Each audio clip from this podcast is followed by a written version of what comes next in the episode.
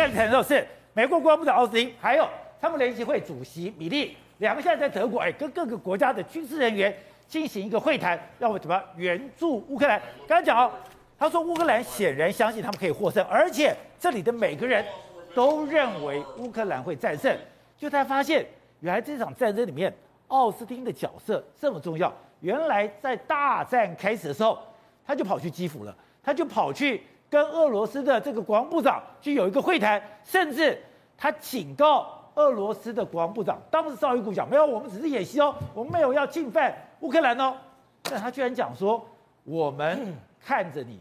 你们做的什么事情，我们都知道。哎，对，奥斯汀其实，在整个华府的行政体系，对于他的评价，在今天之前都是沉默寡言的。哦、然后呢，好像呢，他当时他以前沉默寡言，对，沉默寡言，然后也不善于作秀。那你过去看他的经历，他当然是四星上将，可也很少有真的所谓的对很大型的丰功伟业。而他这一次真的让人家跌破眼镜。所有的状况都在他的掌握当中。真假的？状况是这样，因为很多人觉得，啊，奥斯奥斯汀可以吗？你阿富汗撤成这样，对不对？对。可在阿富汗乱撤军之后呢，奥斯汀直接强力介入了整个美国情治体系，让整个美国情治体系包括五角大厦做一个新的改革跟新的呈报方式。所以呢，在这次乌克兰战争中，发动战争前六天，六月二十四号发动战争，对不对？在呃二月二十四号发动战争，在二月十八号的时候。他跟绍伊古就俄罗斯的国防部长通过电话，他打给绍伊古。对，俄罗斯国防部长还说没有没有没有没有没有没有，我们这个东西只是演习啊。他直接说，你不要给我给笑，我知道你们在干什么，讲这么白。对，今年二月二十四号发生战争，对不对？往回推。去年的八月，他就觉得有问题了，他已经提报情报。到去年的十月，他已经去过乌克兰了，而且去乌克兰过程中还绕去北约，去跟北约的秘书长斯托伯克说：“我拿出我的证据、我的情报，还有所有事实，告诉你北约要打仗了，请开始准备。”刚刚讲的，美国一直在提出说他要打仗了，原来这个情报。是由奥斯汀在统合，对，所以我一直在说这场战争是发动战争的是俄罗斯，可准备好的是美国跟乌克兰嘛，这才是这边之所在。好，那开始打仗之后，他需要什么？各式的这个武器的协调啊，等等的。后来我们不不是发现，很多时候拜登左边才刚讲好要交武器，要送武器，右边已经送好武器了，到位了，都在一两天之内到位，也是奥斯汀在中间他去做这边去做协调的。今天台湾时间下午四点。奥斯汀真的在全球面前展现什么叫协调能力？奥斯汀在德国，因为他刚去完基辅嘛，跑去德国，在德国的美军基地哦找了四十个国家的这个包含国防部长或各种军事的这个主主主管哦，哎，来开一个。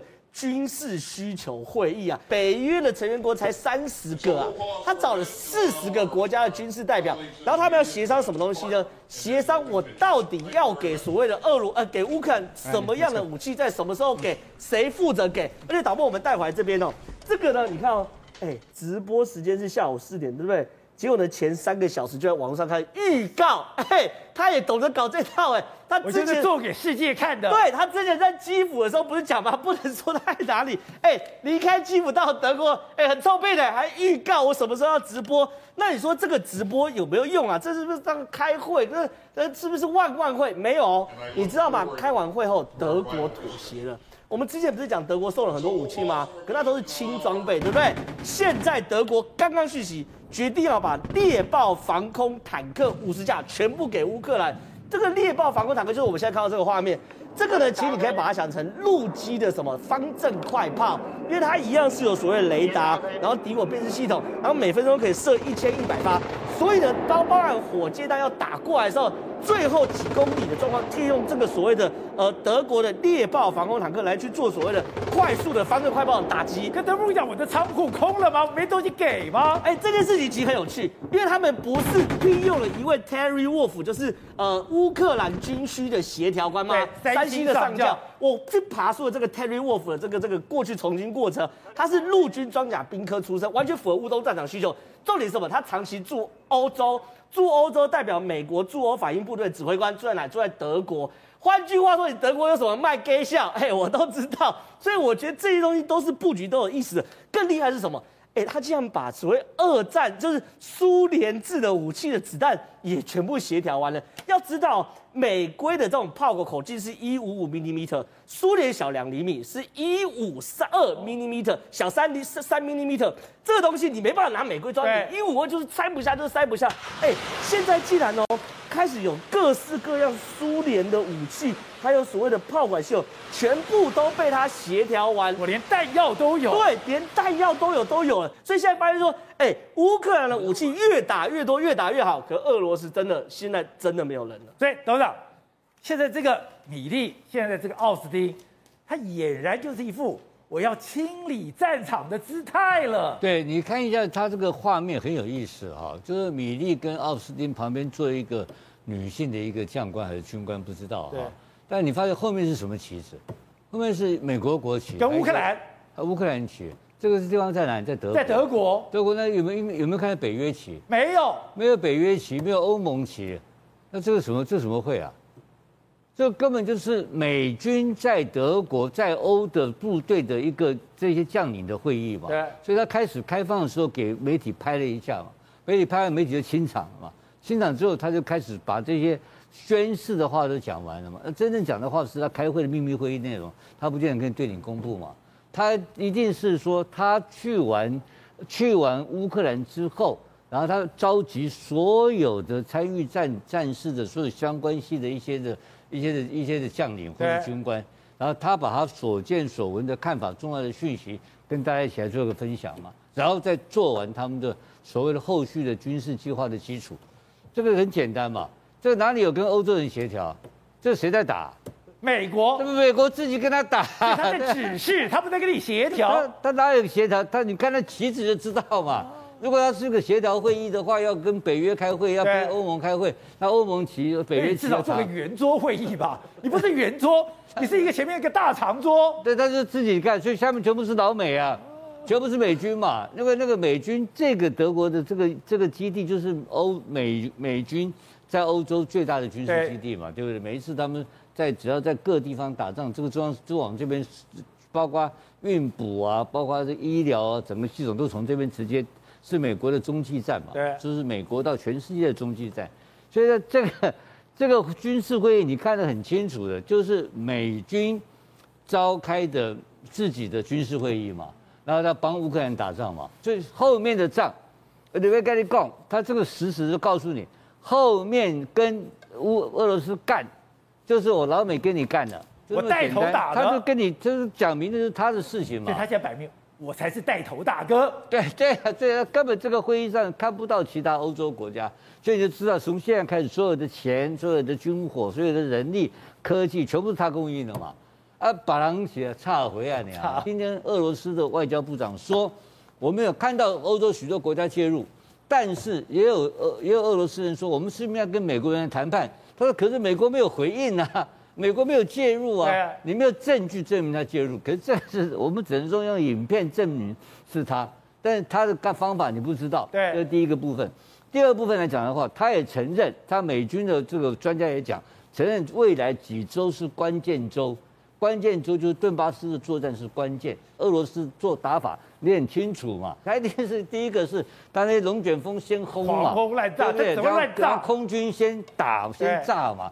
把你第一波，你的用高强度的火力把你压制下来嘛，然后装甲车上，对不对？然后步兵上就把你攻下来了嘛。这是俄罗斯的传统打法嘛。那个传那个这个传统打法，美军知不知道？知道。美军当然知道，要我怎么破你这个招嘛，对不对？所以这里面他们怀疑他一个高度问题，因为这里面有一个叫做空陆协空陆协同作战哦，那个亚历山大大将他的专长空陆协调都是空陆协调、空陆协同作战，他是他这方面他的专家，但能不能发挥出来不知道，打了就知道了嘛。我们今天起先分析过很多火炮系统，以美国的精密精准打击能力超过这个超过俄罗斯，对不对？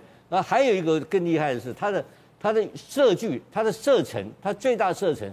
都超过俄罗斯，哎，你们两军，你现在要开始要，你要你要你要轰炸我，你你只要你的雷达一打开，我就知道你在哪里了嘛。哦、你的炮火第一发出来，你马上就暴露地点。对，你当过炮兵排排长，你当你你你当过排长，我们也知道嘛。炮兵打完第一发打完要干什么？跑，跑变换阵地啊！我还给谁还留在那边挨打，就跑上靠吧。问题是，他这个东西是你还可能还没跑掉，我这边就开始是打你了嘛？